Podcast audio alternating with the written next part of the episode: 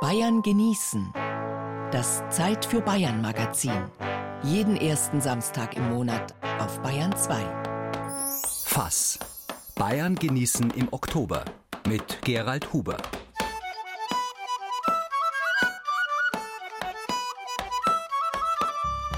Ich kann Ihnen ja gar nicht sagen, was ich alles unfassbar finde. Zum Beispiel, dass der Herbst schon wieder angefangen hat.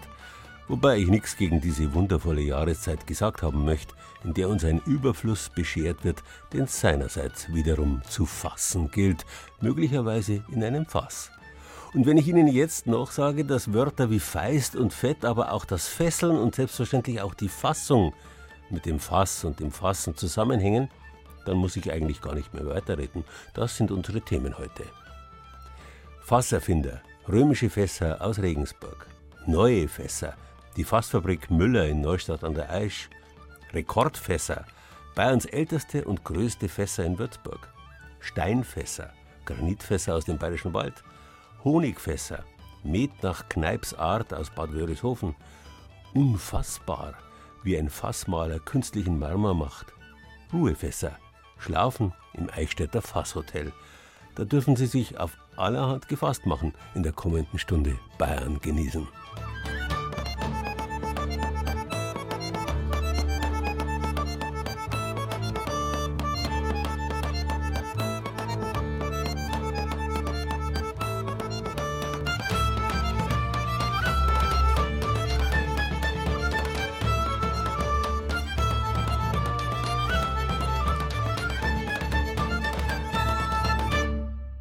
Ein Fass, das sagt ja eigentlich schon der Name, ist ein Gefäß. Das Gfass war auf den Flößen, die hierzulande jahrhundertelang zuständig waren für den Schwerlastverkehr gewissermaßen, sowas wie heute die Container, Behälter eben. Gfass konnte im übertragenen Sinn aber auch gleich die ganze Ladung bedeuten. Das Wort Fass ist also eigentlich ein Überbegriff für alle möglichen Gefäße oder Behälter, die in sich Flüssigkeiten oder Schüttgut fassen können. Gemeinsam war allen diesen Behältern, dass sie aus Holz bestanden, aus hölzernen Dauben. Im Mittelmeerraum war Holz rar, weswegen auf den Schiffen dort die bevorzugten Transportbehälter Amphoren aus Keramik waren. Die Römer mussten das Fassmachen erst von unseren keltischen Vorfahren lernen. Deswegen ist Daube ein keltisches Wort, hat ursprünglich einmal das ganze Gefäß bedeutet und ist später das Spezialwort geworden für die zumeist gebogenen Holzbretter, die man zu einem Fass zusammengebunden hat. In Augsburg beispielsweise gibt es ein römerzeitliches Relief, auf dem ein Ochsenfuhrwerk mit zwei Fässern dargestellt ist. Und im Historischen Museum Regensburg gibt es sogar die Überreste von keltisch-römischen Holzfässern zu sehen. Das Historische Museum der Stadt Regensburg besitzt gleich fünf römische Holzfässer. Das größte und besterhaltene stammt aus der ersten Hälfte des dritten Jahrhunderts. Maximilian Ontrup ist provinzialrömischer Archäologe, das heißt, er beschäftigt sich nur mit den Römern oder dem Kontakt zu den Römern. Wir stehen hier neben einem Fass, das ja mannshoch ist. Wir sehen eben sogar die Fassreifen, die sich erhalten haben aus Haselnuss, dann Windungen, mit denen die Fassreifen fest montiert worden sind. Die Dauben haben sich komplett erhalten. Am Spundloch selbst kann man noch Brandstempelungen sehen, bei denen man darauf schließen kann, wo denn das Fass hergekommen ist. Entdeckt haben die Archäologen dieses Fass in Burg Weinting, der größten Ausgrabungsfläche in Süddeutschland. In Burg Weinting, südlich von Regensburg, hat die Stadt eine große Neubausiedlung ausgewiesen. Bevor gebaut wurde, waren die Archäologen vor Ort und wurden fündig.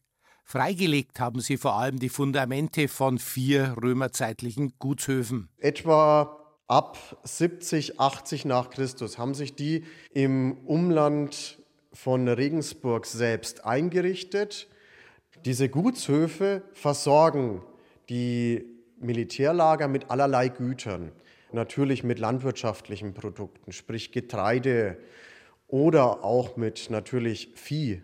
Eine weitere Funktion, die man nicht außer Acht lassen darf, ist ein Gutshof ist nicht nur ein Bauernhof in Anführungsstrichen, sondern dort werden auch andere Güter produziert. Töpfereiprodukte, sprich Kochtöpfe, Teller und so weiter und so fort. Entdeckt haben die Archäologen im Burg Weinting eben auch römerzeitliche Holzfässer. Darin haben die Römer vor allem Wein transportiert, erklärt Maximilian Ontrup. In der Römerzeit wurde sehr viel Wein in Fässern transportiert, sowohl aus dem Rheinland als auch aus Frankreich oder doch von weiter her aus Italien oder aus Griechenland. Das älteste Holzfass, das die Archäologen in Regensburg gefunden haben, stammt übrigens aus der Zeit zwischen 70 und 100 nach Christus. Der Unterschied zum klassischen Transportmittel Amphore ist natürlich, dass in so ein Fass wesentlich mehr reinpasst. Wir haben in den großen Fässern, die noch größer sind als das, das wir hier sehen, äh, ein Fassungsvermögen von mehreren tausend Litern. Und da sind wir natürlich auch bei einer Größe von 2,50 Meter Fasshöhe. Da passt natürlich wesentlich mehr rein. Wenn wir eine Amphore sehen, da sind wir beim paar Dutzend Liter, die reinpassen. Und die meisten Amphoren sind eben dann befüllt worden mit besserem Wein. Wein haben die Römer vor allem in Holzfässern nach Regensburg transportiert. Das legen zumindest die Funde nahe, erklärt Maximilian Ontrup. In Amphoren wurde nicht nur Wein geliefert, sondern eben auch das berühmte Garum, die Fischsoße als Würzmittel oder auch eben Olivenöl. Ganz interessanter Aspekt eben bei den letzten Forschungen zum Regensburger Umland ist, dass wir fast ausschließlich südspanische Ölamphoren haben. Wir haben fast gar keine Amphoren, in denen dieses Garum, diese Fischsoße oder Wein geliefert wurde. Anscheinend muss der Wein im Umland auf jeden Fall in Fässern zu uns gekommen sein. Erhalten haben sich die Holzfässer übrigens, weil sie eben nicht nur zum Transport von Wein benutzt worden sind.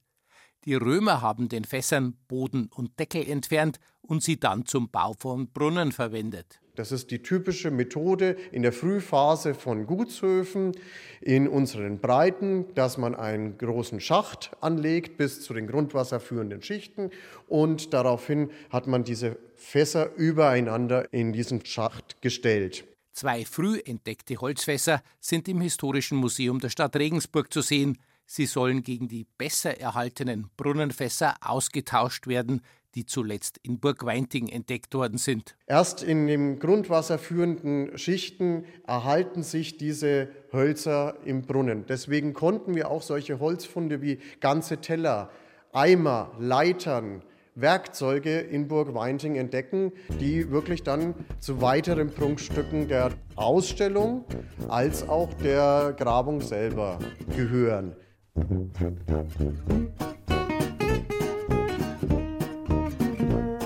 Obwohl also das hölzerne Fass eine keltische und damit durch und durch auch bayerische Erfindung ist, wenn man so will, sind, wenn wir einmal von der Taube absehen, fast alle Wörter in diesem Zusammenhang lateinisch.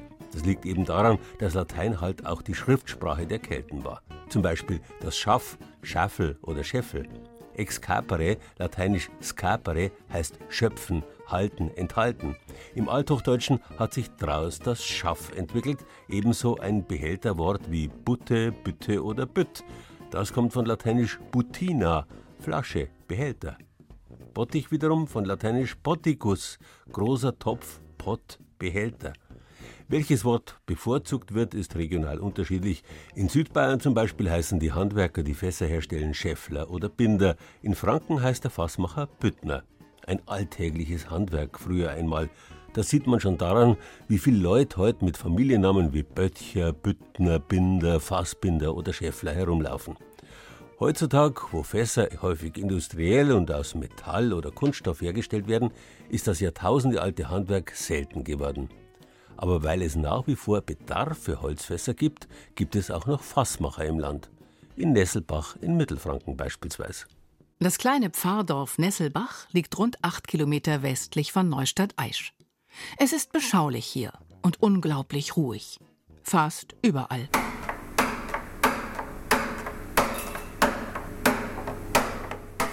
Also die Fassreifen werden mit einem speziellen Setzhammer äh, angetrieben, aufgeklopft der ist quer und hat eine Nut drin. In der Nut setzt man dann den, äh, die setzt man auf dem Bandeisen auf und dann klappt man die mit dem Hammer fest. Und das hört sich dann so an. Der da hämmert, heißt Albin Busch, ist Büttnermeister und Chef der Firma Müller. Büttner, Steffler, Küfer, Böttcher, je nach Region wird der Beruf anders bezeichnet. Also bei uns ist es der Büttnermeister. Hier in der Fassfabrik Müller werden seit 1824 Fässer gebaut. Und zwar ziemlich viele. Wir fangen an mit Trinkgefäßen aus Holz bis zu ganz großen Holzbadewannen, Saunadoch, Bottichen, Weinfässer, Bierfässer, Schnapsfässer, Essigfässer, Whiskyfässer, Saunaaufgusskübel, Gartenmöbel, das komplette Spektrum aus Holz. Wir gehen zu den Saunaaufgusskübeln. Die meisten werden hier exklusiv für einen Großkunden gefertigt. Zwei Mitarbeiter in einem Nebengebäude stehen an ihrem Arbeitsplatz, der so gar nicht nach Großproduktion aussieht, vielmehr nach einem jahrtausendealten Handwerk. Tatsächlich sollen schon die Kelten die Kunst des Fassbaus beherrscht haben. Die Saunaaufgusskübel werden da gerade aufgesetzt. Das heißt, die einzelnen Tauben werden zueinander gefügt und er macht die Reifen drauf und der Kollege führt dann den Boden ein und macht den Griff ein, presst die Reifen wieder auf und dann ist es eigentlich schon fertig. Die Vorleistung für diese herrlich altmodisch anmutenden Endarbeiten werden freilich nebenan in der großen Produktionshalle gemacht. Und da klingt es ganz anders. Die Maschine schneidet jetzt die Tauben ab, fasst die Taube oben, macht links und rechts den Winkel hin und macht eine Nut und Feder rein und die Nut für den Boden, sodass die Jungs dann innen nur noch zusammensetzen müssen. Wenn man Albin Busch so über Holzverarbeitung reden hört, käme man nie auf den Gedanken, dass er ursprünglich etwas ganz anderes gelernt hat. Zum Fassmacher wurde er aus dem besten aller Gründe. Bei mir liegt es an der Liebe. Also durch das Kennenlernen von meiner Frau, ich war früher als Kfz-Mechaniker, dann habe ich als Schreiner gelernt, habe meinen Schreinermeister noch gemacht und dann habe ich Büttner gelernt und habe meinen Büttnermeister gemacht. Dadurch, dass ich halt meine Frau hier kennengelernt habe, habe ich den Beruf dann erlernt. Sonst wäre ich wahrscheinlich nie Büttner geworden. Eine andere Art von Liebe, nämlich die zu einem guten Tropfen aus hochprozentigem Obst, führt viele Privatkunden in die Fassfabrik. Also wir haben ja auch noch eine Brennerei, wir brennen ja auch noch Schnaps, der dann ins Fass kommt. Und dann haben wir da auch noch Kunden, für die wir brennen und die tun dann quasi ihre 20 Liter Schnaps, die sie haben, in ein 20 oder in ein 10 Liter Holzfass von uns veredeln, sodass es halt etwas besser schmeckt. Das Geheimnis dieser Geschmacksveredelung liegt an der sogenannten Toastung, der Hitzebehandlung des Holzes. Hierbei wird ein Teil der Zellulose in Zucker und Vanillin umgewandelt. Prinzipiell wird das Fass ja erstmal auf dem Feuer aufgesetzt, dann wird es gebogen. Dadurch habe ich eigentlich bei jedem Fass eine leichte Toastung sowieso schon mal. Dann muss nach dem Biegen das Fass nochmal aufs Feuer, um, damit es also in der gebogenen Stellung bleibt. Dann kann man quasi den Kundenwunsch anpassen. Man lässt entweder etwas länger auf dem Feuer und dann habe ich Medium. Wenn ich es noch mal länger drauf lasse, habe ich halt stark. Je länger die Toastung, desto milder und aromatischer wird der Schnaps bei entsprechender Lagerung. Wer also geglaubt hat, diese Schnapsfässer dienten nur zur Deko in Vorgärten oder Partykellern, wird hier schnell eines Besseren belehrt. Ganz im Gegenteil, erzählt Albin Busch, hätten seine Schnapsfässer manchmal eine geradezu magische Anziehungskraft. Und dann kam der Kunde zu mir, sagt, dein Fass ist schlecht, es ist ausgelaufen, mein Schnaps ist weg. Sage ich, das gibt's nicht. Zwölf Liter laufen in der Zeit nicht raus, das kann nicht sein. Doch, das Fass ist leer und es war schlechte Qualität, er will einen Ersatz. Und ich, na gut, wie wir sind, habe ihm halt ein neues Fass mitgegeben und zwei, drei Wochen später kommt er wieder und sagt, der muss sich jetzt entschuldigen bei mir. Es hat sich jetzt herausgestellt, dass meine Frau den Schnaps getrunken hat. Na, sage ich, was, das ganze Fass? Sagt er, ja, die hat das ganze Fass ausgetrunken. Naja, über ein paar Wochen verteilt vielleicht auch kein Problem. Wenn Sie es nachmachen wollen oder einfach bloß die ganze Vielfalt kennenlernen möchten, die man aus Fässern herstellen kann, auf unserer Bayern genießen Seite zeigen wir Ihnen, wie Sie an schöne handgemachte Fässer, hölzerne Pflanzkübel und dergleichen kommen.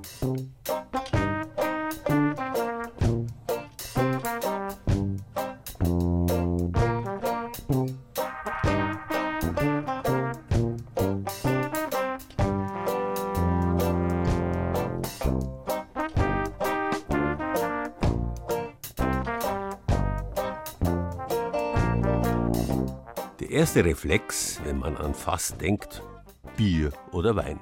Keine Frage. Die Menge dieser Getränke, die heute weltweit konsumiert wird, ließe sich mit Sicherheit nicht ohne den massiven Einsatz von Edelstahltanks und dergleichen bewältigen. Wenn es aber um ganz besondere Qualitäten geht, dann sind auch heute noch Holzfässer sehr gefragt. Überall gibt es noch und auch wieder Wirtschaften, die Bier aus eisgekühlten Holzfässern ausschenken, weil halt der Geschmack unvergleichlich ist. Mild, vollmundig, einfach unbeschreiblich. Beim Wein wiederum ist schon längst klar, dass für besonders hochwertige Weine eigentlich nur Holzfässer in Frage kommen.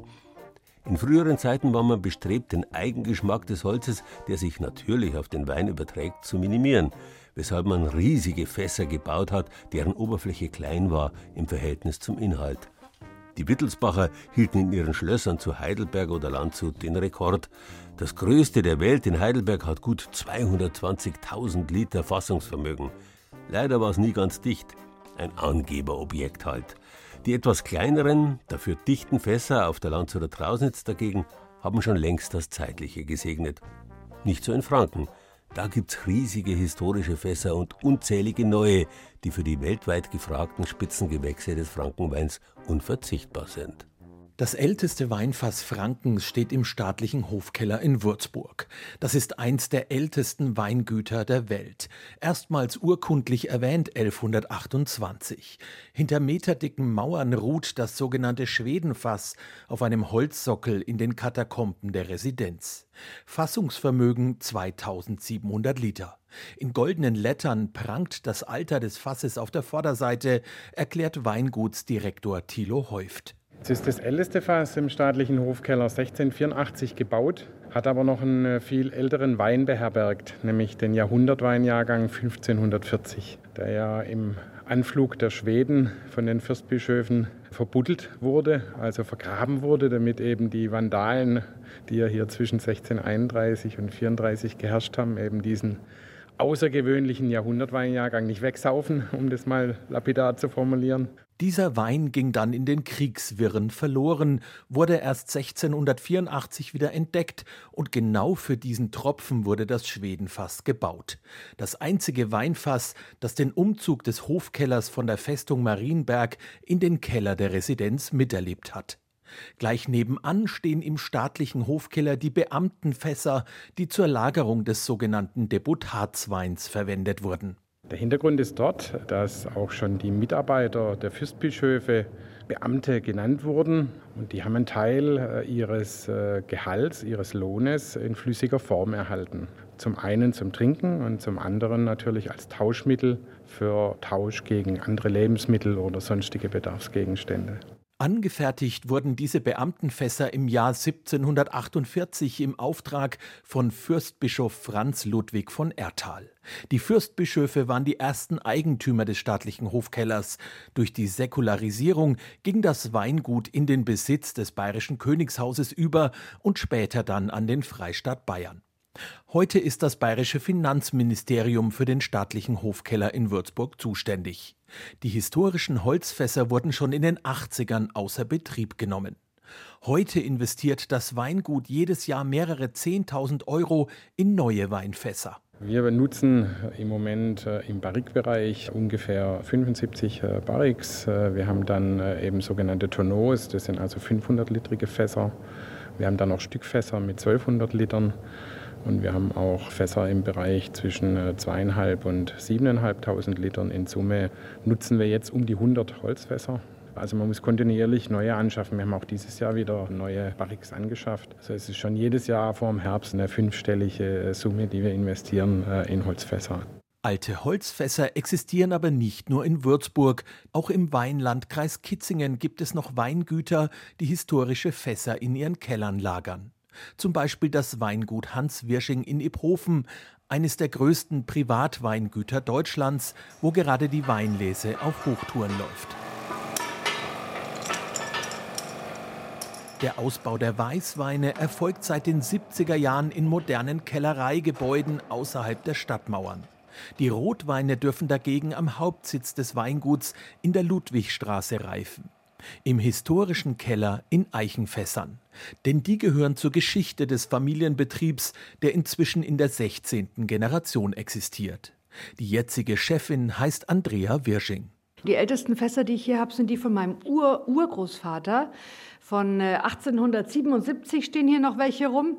Wir haben aber diese Fässer tatsächlich lange bewirtschaftet. Also die sind in Gebrauch gewesen bis vor wenigen Jahren.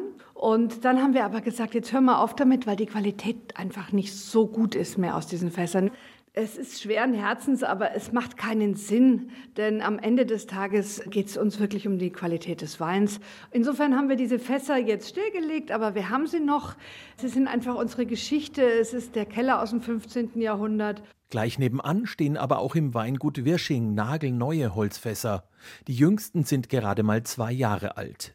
Überhaupt sind Holzfässer in den letzten Jahren bei den fränkischen Winzern wieder vermehrt im Einsatz, sagt Hermann Mengler, Weinfachberater beim Bezirk Unterfranken.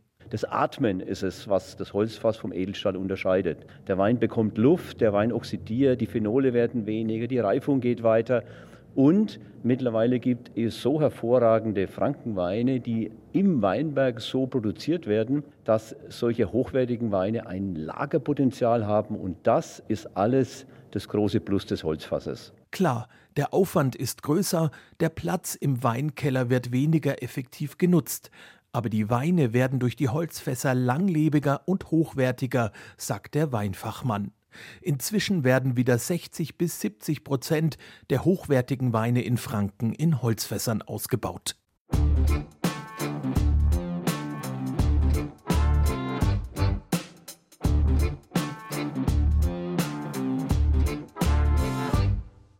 Unsere Wörter tun und machen sind vielfältigst einsetzbar weitermachen, zu und aufmachen, einmachen, ausmachen kann man etwas und abmachen, man kann ein bisschen herummachen und jemanden anmachen. Ein Essen kann man machen, genauso wie einen Anzug. Man kann das Bett machen oder die Haare, sich Sorgen oder Mut machen, eine Reise, einen Fehler, ein Vermögen machen. Fast alles kann man machen. Das war bei den Römern auch nicht anders. Facere heißt machen auf Latein. Factio ist das Machen, die Tat, die Tatsache. Wir kennen heute die französischen Fremdwörter Fassade oder Fasson oder das englische Fashion, die Mode. Die Bedeutung ist immer die gleiche, konkret wie im übertragenen Sinn. Art der Ausführung, Beschaffenheit, Aussehen, Form, Aufmachung, einfach das Drumherum. Und nichts anderes ist ein Fass auch. Das Drumherum, die Form um etwas, das man sonst schwer fassen könnte, buchstäblich. Fasson, Fassade, in diese vielfältige Wortgruppe gehört auch das Fass. Das ist mindestens so wichtig wie sein Inhalt, weil es den Inhalt ohne die Form gar nicht gäbe. Genauso wie die Kleider Leute machen, machen Fassaden, Häuser und Fässer eben Bier oder Wein. Jeder weiß, dass es schon ein großer geschmacklicher Unterschied ist, ob man Bier aus der Flasche, einem Steinkrug, einem Holzbecher oder einem Glas trinkt. Erst recht gilt das für den Herstellungs- und Reifeprozess. Schon vor Jahrtausenden hat man auch ausgehöhlte Steine für sowas benutzt. Erst in unserer Zeit allerdings gibt es regelrechte standardisierte Fässer aus Granit. Erfunden hat sie der Steinmetzmeister Alois Bauer aus Nammering im Landkreis Passau. Mittlerweile stehen über 200 solcher Fässer in Weinkellern überall auf der Welt und sogar schon ein paar in Brauereien. Sie sind riesig, die Granitblöcke, aus denen einmal Steinfässer werden sollen. Sechs bis sieben Tonnen schwer ist einer davon, mehr als ein Elefant wiegt. Für Steinmetzmeister Alois Bauer ist es jedes Mal wieder spannend, wie sich der Block verhalten wird. Es haut mit Sicherheit nicht bei jedem hin. Also der Block, das sieht man erst, wenn man losgelegt hat, ist er lagerfrei, rissfrei. Dann erst kann man feststellen, haut es hin oder haut es nicht. Riesige Diamantbohrkronen fahren in den Steinblock hinein und zerbröseln das Innere. Eine Konturensäge formt aus dem Block außen die Rundung. Und am Ende des mehrtägigen Prozesses steht da ein Fass aus hellgrauem Granit. Durchmesser 1,40 Meter, Höhe 1,25 Meter. Leider stammt er aus der Türkei. Es ist kein Bayerwaldgranit, obwohl zum Granitwerk Alois Bauer in Nammering bei Passau ein eigener Steinbruch gehört. Das Hauptproblem ist eigentlich das, dass man mir die Fachkräfte, die wir mir eigentlich selber noch dazu brauchen, gar nicht mehr zur Verfügung haben. Die Leute sind entweder in Rente gegangen oder sind mittlerweile verstorben. Nachwuchs ist furchtbar schwierig. 15 Leute arbeiten im Granitwerk Alois Bauer, das längst der Sohn übernommen hat. Alois Bauer Senior beschäftigt sich nur noch mit den Steinfässern. Und er hat ein Wirtshaus in Passau gepachtet, das Gasthaus zum Seilerwür. Da lässt er manchmal ausgewählte Gäste Wein aus dem Steinfass probieren. Der Steinwein hat eine ungewöhnliche Präsenz. Der ist sehr perlig. Das macht einen Unterschied zwischen den normalen, äh, zum Beispiel Riesling. Und da ist ein gewisser kleiner geschmacklicher Unterschied. Ja. Auch Alois Bauer probiert ein Schluckerl und erklärt, woher dieser geschmackliche Unterschied kommt. Durch das, dass das Fass innen drin aufgeraut ist, haben wir eine fünffache Oberfläche. Durch das ist der Gasaustausch ganz anders als wir im Holz oder als wir im Stahltank. Der Reifeprozess geht wesentlich schneller, der Wein wird wesentlich schneller klar, er wird runder, er wird mineralischer, er wird einfach viel voller im Geschmack. Und der Granit nimmt am Wein die Säurespitzen, obwohl die Flüssigkeit nichts aus dem Stein lösen kann, weil der Stein ist säurebeständig. Alois Bauer hat sich die Granitfässer patentieren lassen und schon über 200 davon an Winzer vor allem in Deutschland und Österreich geliefert, aber auch nach Spanien, Portugal, Frankreich oder sogar bis nach Neuseeland. 18.000 Euro kostet ein Steinfass, das 1100 Liter fasst. Ein stolzer Preis, den sich Winzer für ganz besondere Weine leisten. Jeder Winzer hat jedes Jahr irgendwo sein sogenanntes Filetstück da wo es der beste Weinberg ist, da wo es die beste Reife hat, hin und her. Und das ist rein zur noch besseren Veredelung gedacht. Man muss sich vorstellen, diese Steinweine sind relativ hochpreisig. Das geht los ungefähr so circa bei 20 Euro und geht auf bis 100 Euro die Flasche. Das ist das gleiche wie mit der Greifbierszene, das Bier ausbauen im Steinfass. Das haben wir übergeliefert nach New York. Be United wird abgefüllt in Sektflaschen, das Bier. Für die Flaschen irgendwas um die 50, 60 Dollar für ein Flaschel Bier. Null Sim. Auch in einer Brauerei im Bayerischen Wald steht ein Granitfass von Alois Bauer. Der Granitbock kostet hier aber nur 11 Euro pro Flasche. Fast ein Schnäppchen im Vergleich zu New York. Braumeister Andreas Keller von der Dampfbierbrauerei in Zwiesel war skeptisch, als sein Chef mit dem Steinfass ankam aber er hat fleißig experimentiert. Das erste Mal haben wir es ausprobiert, da haben wir es gelagert handlos drin. Dann haben wir es mal versucht mit der Hauptgärung da drin und inzwischen sagen wir so, wir pumpen das willig, also nach dem Sudas kommt da die frische Würze rein, da kommt die Hefe dazu. Wir haben auch schon Sekthefe mit eingetan. Das war dann ganz speziell, das war aber dann schon wieder fast zu speziell. Mittlerweile füllen die Brauer von der Dampfbierbrauerei Zwiesel Hellenbock oder Doppelbock ins Steinfass zum Vergären und Reifen nur viermal im Jahr, damit er etwas Besonderes bleibt, der Granitbock. Man kann gar nicht Bier dazu sagen, sage ich mal. Weil, wenn man da an Bier denkt, dann ist man mal schnell enttäuscht, glaube ich. Bei der Vergärung entsteht zwar die Kohlensäure genauso wie im Tank, aber das Ding ist nicht dicht. Also es baut sich kein Druck nicht auf und durch die raue Oberfläche von dem Granitstäuber kann sich die Kohlensäure im Bier auch nicht halten. Also es ist komplett Lack. Es ist schaumlos, weil keine Kohlensäure nicht da ist. Und im Glasel hast du immer so, wie beim Cognac, die Schlieren drin. Deshalb ist der Granitbock aus dem Steinfass auch nichts zum Saufen, findet Braumeister Andreas Keller, sondern mit dem malzigen, sherryartigen Geschmack etwas zum Genießen. Ich tue mir auch jetzt mal einen weg und den trinken wir noch gemütlich daheim auf dem Balkon oder halt an Weihnachten. Dann halt nicht am Balkon, sondern drin, wenn noch Kinder vor allem sind. Und dann könnte man ein bisschen sinnieren über Zeit und Ewigkeit denn der Granit für das Steinfass ist mindestens 300 Millionen Jahre alt und die Fässer sind für die Ewigkeit gemacht. So entsteht halt auch immer wieder Neues. Man muss bloß machen, sich mit etwas befassen und dann kommt man möglicherweise zu einer ganz neuen Auffassung. In diesem Fall vom Bockbier. Auf unserer Bayern genießen Seite gibt's mehr Wissenswertes zum Thema Granitfässer aus dem bayerischen Wald.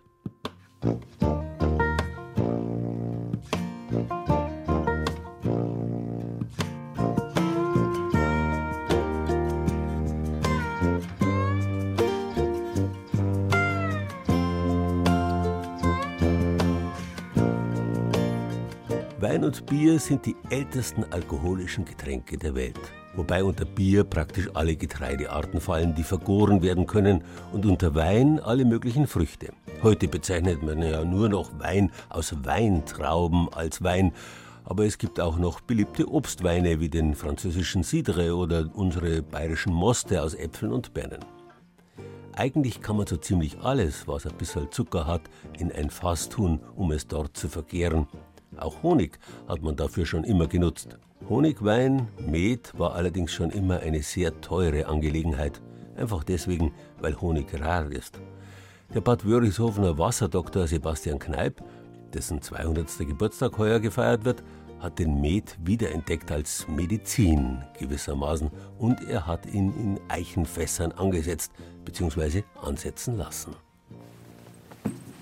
Also das hier ist ja sein Bestseller, meine Wasserkur, geschrieben im Jahr 1886.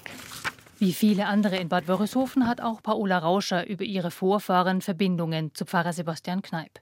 Sie hat er allerdings so begeistert, dass sie sich sehr intensiv mit Kneip auseinandergesetzt und in seinem 200. Geburtsjahr eine Ausstellung über seine Liebe zu den Bienen auf die Beine gestellt hat.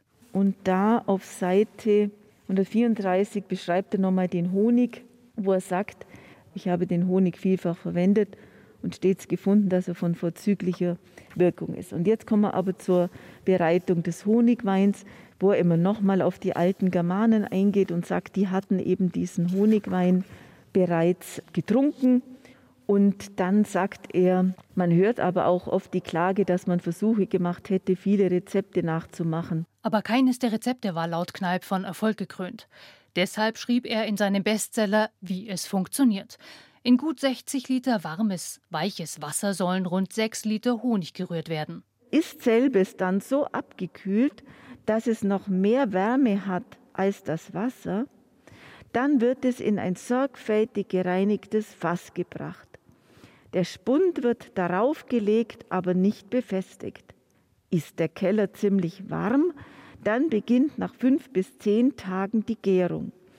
Nach ungefähr 14 Tagen Gärungszeit wird dieser junge gegorene Honigwein in ein anderes Fass abgezogen. Und dann dauert es laut Kneipp nochmals bis zu vier Wochen, dass der Honigwein genießbar ist und getrunken werden kann. Zu Kneips Zeiten wurde der Honigwein noch im Kloster der Dominikanerinnen in Bad Wörishofen hergestellt. Und glaubt man manchen Internetseiten, ist dem immer noch so. Aber die wenigen noch verbliebenen Dominikanerinnen winken ab. Sie haben längst keine Bienen mehr. Die Fässer, die ihr Beichtvater von anno dazumal nutzte, gibt es noch nicht mal mehr im Kneippmuseum. Die Rezepte wie jetzt unter Pfarrer Kneip war ja sehr dünnes Honigwasser. Das heißt, man hat ja sehr wenig Honig auf den Anteil Wasser verwendet und das war ja notwendig, weil natürlich diese Wildhefen das gären mussten. Diese Wildhefen würden den heutigen Ansatz eigentlich nicht mehr packen, weil einfach zu hohe Zuckergehalte drin sind. Johann Fischer ist schwäbischer Fachberater für Bienenzucht und sein Herz für Bienen schlägt genauso laut wie das von Pfarrer Kneip. Einen Met- oder Honigwein nach dessen rund 150 Jahre alten Rezept herzustellen, sei heute gar nicht mehr möglich. Nicht nur wegen der Wildhefe, auch weil mittlerweile ein deutlich höherer Honiganteil vorgeschrieben ist. Wir haben ja gesetzliche Vorgaben, wenn ich das Met bezeichnen möchte darf ja maximal zwei Teile Wasser auf ein Teil Honig. Ich darf mehr Honig, das ist kein Thema. Aber drunter geht nichts. Und auch die Luft in den Lagerkellern ist mittlerweile zu rein, um einen Gärprozess in Kneips unverschlossenen Eichenfässern anzustoßen.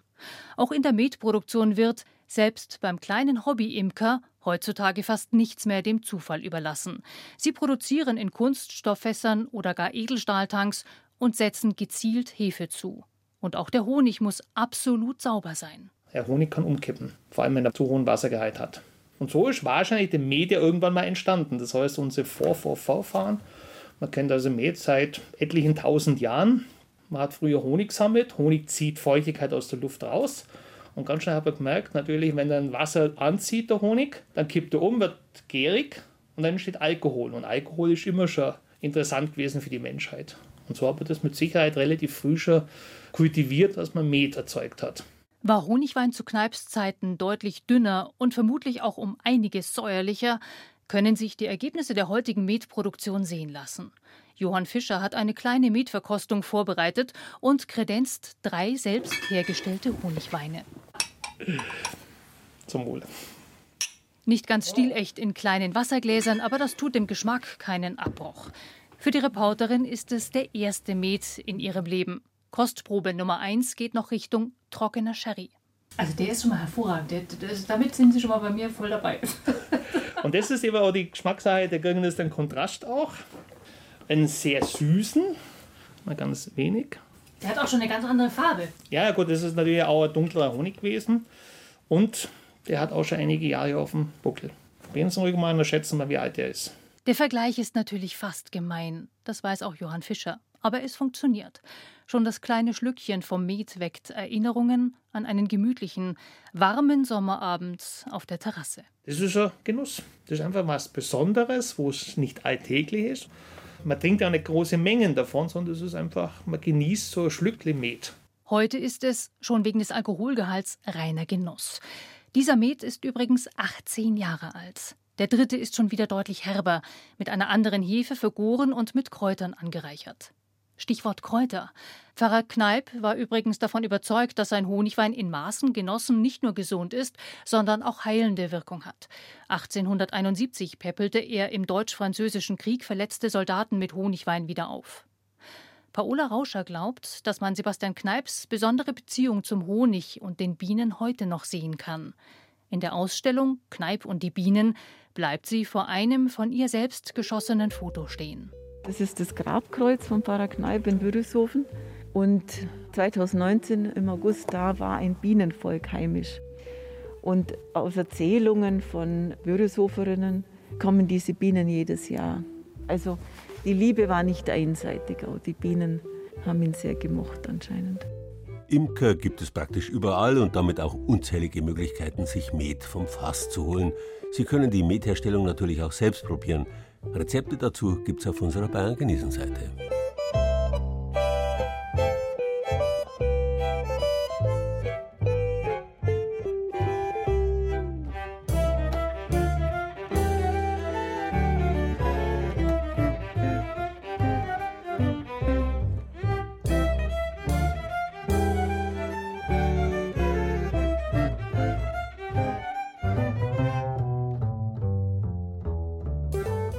Mit dem Fasten ist es wie mit dem Machen, mit dem es, wie wir festgestellt haben, wortgeschichtlich verwandt ist. Fasten kann man in allen möglichen Richtungen, im übertragenen wie im konkreten Sinn. Man kann jemanden fassen und anschließend ja tatsächlich fesseln. Essen fassen kann man genauso wie sich kurz oder etwas schnell auffassen. Man kann aber auch etwas nicht fassen, weil es unfasslich ist, aber wenn man schließlich die Fassung nicht verliert, weil man sich schon auf sowas gefasst gemacht hat, dann kann man auch durch und durch gefasst bleiben. Eine Brunnenfassung, für die, wie wir erfahren haben, häufig ausrangierte Fässer verwendet wurden, ist eine Umfassung, die verhindert, dass die Erde des Brunnenlochs das Wasser verschmutzt. Auf ähnliche Art um- und einfassen kann man so ziemlich alles. Tischdecken mit Bordüren, Edelsteine mit Gold und Silber und alle möglichen Gegenstände mit Farbe. Letztere Tätigkeit ist ein ehrwürdiges altes Kunsthandwerk, die Fassmalerei. Heute ein Beruf, der kaum noch jemandem geläufig ist. Dabei sehen wir die Früchte dieses Handwerks an vielen Orten. Kirchen, Barocktheater, Paläste und Prunksäle wären nicht, was sie oft heute noch sind, ohne die Fassmaler. In seinem Atelier im oberfränkischen Goldkronach ist Volker Wunderlich damit beschäftigt, einen selbst kreierten Wandputz für einen Kunden zu testen. Der Kirchenmalermeister und freischaffende Künstler hat sich auf die Gestaltung von Oberflächen spezialisiert, in unzähligen Facetten. Das ist ein Kalkmarmorputz, der mit äh, Marmorgries und Glimmerpigmenten versetzt ist und dadurch eine ganz charakteristische Oberfläche bekommt und auch eben ein Glitzereffekt, der sonst nicht vorhanden wäre. Um Oberflächengestaltung geht es auch bei der Fassmalerei. Doch diese alte Handwerkskunst veredelt Oberflächen einer sakralen Figur, eines Altars oder eines Möbelstücks mit Farbe. Während seiner Ausbildung zum Kirchenmalermeister hat Volker Wunderlich auch diese Technik gelernt. Er holt sein Meisterstück aus dem Jahr 2002 vom Regal und platziert fast zärtlich eine leicht angestaubte, etwa kniehohe Figur auf dem Tisch. Das ist jetzt ganz klassische Fassmalerei. Das ist die Figur des heiligen Bruno, ein Kartäusermönch, der signiert wie bei Shakespeare mit dem Schädel über das Leben und den Tod. Der heilige Bruno trägt eine helle Mönchskutte mit einem grauen ärmellosen Mantel darüber, der an den Rändern mit einem vergoldeten Band geschmückt ist. In der linken Hand hält er den Totenschädel, den er aus lebensecht wirkenden dunklen Augen unter feinen Brauen anblickt. Die gesamte Figur wirkt wie aus Porzellan, doch unter den zahlreichen Grundierungs- und Farbschichten verbirgt sich ein Naturmaterial. Volker Wunderlich verrät, die Figur ist aus Lindenholz. Die kriege ich dann im Rohzustand, also fertig geschnitzt und muss dann verschiedene Kreidegrundschichten auftragen, muss das dann im Anschluss schleifen, bis die Oberfläche wirklich ganz glatt ist oder eben von der Struktur dem entspricht, was dann einfach die Figur darstellt. Bis zu zehn Grundierungsschichten aus verschiedenen Kreiden und zum Beispiel Hasenleim benötigt eine Holzskulptur, bis alle Unebenheiten ausgeglichen sind. Und dann müssen, wie beim heiligen Bruno, die Details wieder herausgearbeitet werden. Wenn es zum Beispiel die Fingernägel sehen oder die Augen oder die Mundpartie, das muss ich dann alles mit einem Gravurhaken wieder ausarbeiten. Also diese Bearbeitung, Verarbeitung kann wirklich Wochen in Anspruch nehmen. Die Figur ist dann aber noch immer nackt und farblos. Pigmente und Bindemittel gemeinsam zu perfekten Farben anzurühren und mit unterschiedlichen Pinseln in mehreren Schichten so aufzutragen, dass sie ganz natürlich wirken, das war und ist wohl die größte Kunst der Fassmalerei. Das sieht auch Dr. Melissa Speckhardt so. Die Diplomrestauratorin hat viele Fassmalereien in bayerischen Kirchen und Schlössern begutachtet. Man kann sagen, dass erst die Fassung dem Objekt seinen eigentlichen Charakter verlieh, den der Auftraggeber haben wollte. Einige der Fassmaler erlangten Berühmtheit und waren sehr hoch angesehen, konnten daher auch selbstständig entscheiden, wie sie das Objekt fassen wollten, aber dafür gibt es relativ wenige Beispiele. Der Beruf des Fassmalers entwickelte sich zu Beginn der Spätgotik im 15. Jahrhundert. Bis dahin war es üblich gewesen, dass die Bildhauer ihre Skulpturen selbst fassten. Fassmaler legten eine Meisterprüfung ab, die auch die Kunst des Vergoldens beinhaltete. Sie arbeiteten für Kirchen, Fürstenhäuser und Privatleute. Als besonders schönes Beispiel für Fassmalerei nennt Melissa Speckhardt den Kaisersaal in der Würzburger Residenz. Man kombiniert so viele verschiedene Farben miteinander und öffnet die Decke zu einer Himmelsdarstellung. Man findet zusätzlich aufgemalte Schattierungen, um die Plastizität noch zu erhöhen. Das alles ist Teil des Gesamtkunstwerks und der Illusion, die man erreichen wollte. Täuschend echt sollten die Malereien auf den Betrachter wirken, eine pompöse Inszenierung von Natur. Dazu gehörten auch bemalte Säulen aus Holz oder Stuck, die Marmor imitierten. Dabei ging es gar nicht ums Geldsparen, sondern um Gestaltungsmöglichkeiten. In der Natur, wie wir es in Form von Marmor dann finden, ist nicht alles perfekt. Dem wollte man entgegenwirken und konnte sich seinen Marmor zum Beispiel in perfekter Art und Weise gestalten, wie man ihn gerne gehabt hätte. Während die Fassmaler früher die Natur nur imitierten, liegen heute echte Naturmaterialien im Trend. Volker Wunderlich, der Kirchenmaler und Künstler, gestaltet derzeit die Innenräume eines Kreuzfahrtschiffs mit Naturfarben und Putzen. Für Fassmalerei ist er noch nie gebucht worden. Diese Handwerkskunst aus der Vergangenheit beschäftigt heute fast nur noch Restauratoren. Aber es wäre schade, wenn dann diese alten Techniken nicht mehr vermittelt werden und man die auch nicht in eine neuartige Art von Fassmalerei transformieren wird. Jedenfalls ist es beeindruckend, was Fassmaler in der Vergangenheit zustande gebracht haben. Wenn die wüssten, wie ihre Kunst heute geschätzt wird. Künstlicher Marmor aus Holz, Stuck und Farbe, wie man ihn immer noch täuschend echt in unseren Kirchen und Schlössern findet, ist heute um ein Vielfaches kostspieliger als echter. Fassung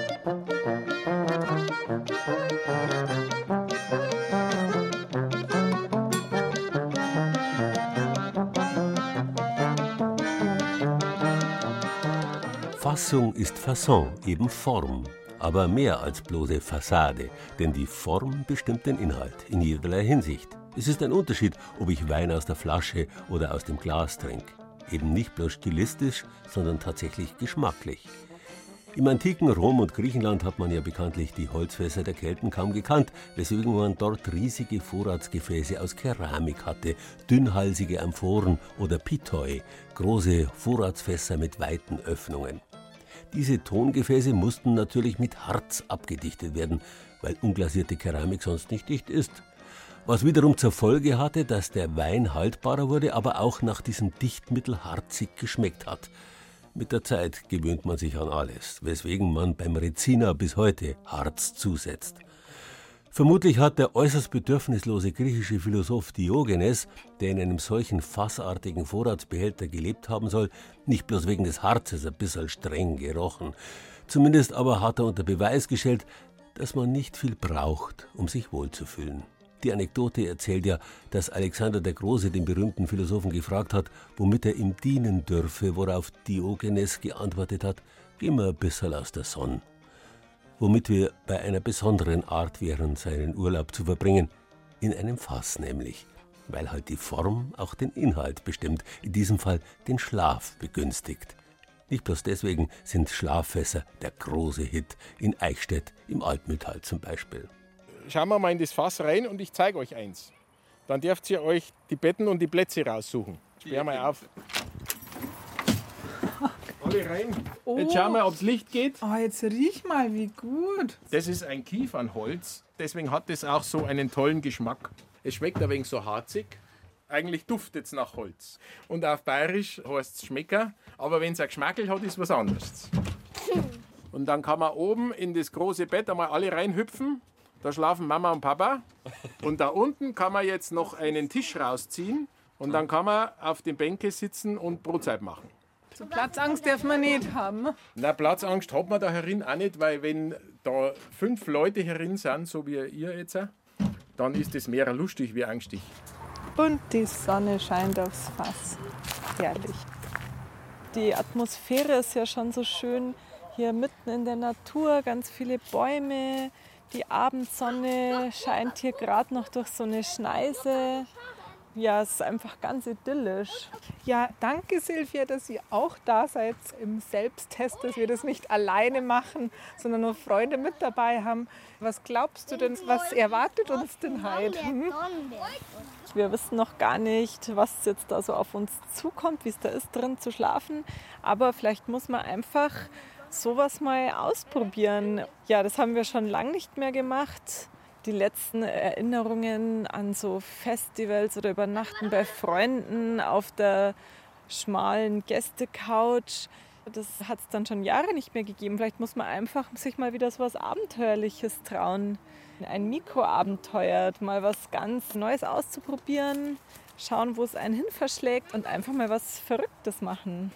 Ich glaube schon, dass es mir gefällt und wenn man sich dann noch zusammenkuscheln kann. Ja, mal was anderes als daheim, allein im Kinderzimmer, oder? Mhm. Ich glaube schon eher, ich finde da keinen Platz drin. Ich will einfach da hinten in dem großen Raum schlafen. großer Raum, große Räume gibt es hier gar nicht. Erst haben wir beim Fass geprasst, dann hätten wir fast nicht mehr ins Fass gepasst. Bei der Übernachtung im Fass kann man auf keinen Fall fasten. Wir mögen eigentlich alles, was aus dem Fass kommt. Sauerkraut, Bier, Wein, uns selbst. Heute kommen wir aus dem Fass raus. ja, könnt ihr das fassen, dass wir heute in einem Fass übernachten? Fast nicht. es ist fast wie eine richtige Wohnung. Und wie viele Personen fasst das Fass? wir probieren es halt aus. Spaß im Fass. Und nach der Brotzeit ist bei uns vor der Brotzeit. Da haben jetzt schon tolle Stöcke. Für was ist denn das? Für ein Stock Brot. Faszinierend. oh, ist da warm an dem Feuer. Wahnsinn. Meins ist fertig und oben ist ein bisschen angekocht. Also meins ist fast fertig. Gute Nacht. Schlaft's gut. Gute Nacht. Oh, es ist 10 nach 12. Ich schlafe seit der guten Stunde. Die Kinder schon länger neben mir, eng an mich gekuschelt. Schön warm ist, aber ich werd verrückt über Stanzen im Fass. Oh, da möchte ich mal wissen, ob der Diogenes da noch ruhig geblieben wäre. Das hält doch nicht einmal ein Philosoph aus. So, das hilft nichts. Ich glaube, ich ziehe mir jetzt einfach die Bettdecke über den Kopf. Gute Nacht. Guten Morgen. Ich bin an der Decke angestoßen, weil sie so klein war. Schlaft sich's gut im Fass. Ja, natürlich.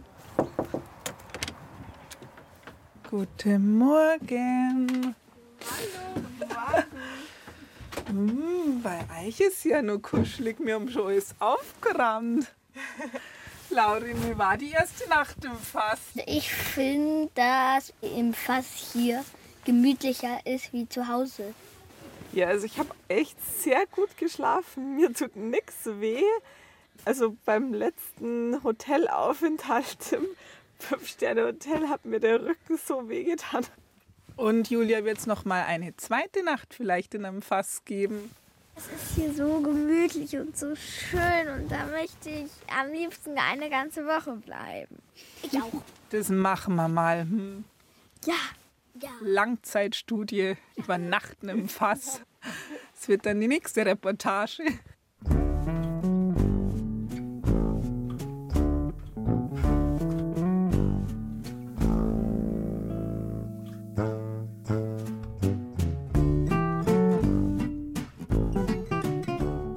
Dass Wörter wie fett oder feist mit dem Fass zusammenhängen, ist ebenso überraschend wie, wenn man sich den Bauch eines Fasses anschaut, einleuchtend. Ein Fass ist sprichwörtlich dick, fast, also fesselt alles Mögliche. Nur überraschend und nicht gleich einleuchtend hingegen ist die Verwandtschaft des Fasses mit dem Fetzen. Wenn man aber weiß, dass das englische Fashion für Mode auch mit dem Fass zu tun hat, tut man sich mit dem Fetzen schon wieder leichter. In Teilen bayerisch-Schwabens jedenfalls waren Fetzen früher nicht bloß Lumpen oder abgetragene Kleider, sondern konnten buchstäblich auch Sonntagsfetzen sein. Und Frauen, die sich ständig neue Fetzen kaufen, tun das ja auch nicht unbedingt bloß im Second-Hand-Laden. Ein schönes Kleid ist halt auch nichts anderes als eine gute Fassung, ähnlich wie Edelmetall für einen Diamanten. In diesem Sinn, machen Sie sich gefasst auf einen goldenen Oktober. Fass das war Bayern genießen im Oktober mit Gerald Huber und sieben Beiträgen aus den sieben bayerischen Regierungsbezirken. Thomas Muckenthaler aus dem Studio Regensburg hat sich die allerersten Fässer der Kelten und Römer in Bayern angeschaut. Bei den heutigen Fassmachern im mittelfränkischen Nesselbach war Petra Nacke aus dem Studio Nürnberg. Bayerns älteste und jüngste Fässer in und um Würzburg hat Wolfram Hanke aus dem Studio Mainfranken besucht. Birgit Fürst hat sich die ausgefallenen Granitfässer aus dem bayerischen Wald zeigen lassen. Met aus dem Fass, Honigwein nach Kneipscher Art hat Doris Bimmer aus dem Studio Kempten probiert. Anja Bischoff aus dem Studio Bayreuth hat einem oberfränkischen Fassmaler über die Schulter geschaut. Und Sarah Koschamos hat ausprobiert, wie es ist, in einem Fass zu übernachten. Ton und Technik Doris Hocke. Redaktion Gerald Huber.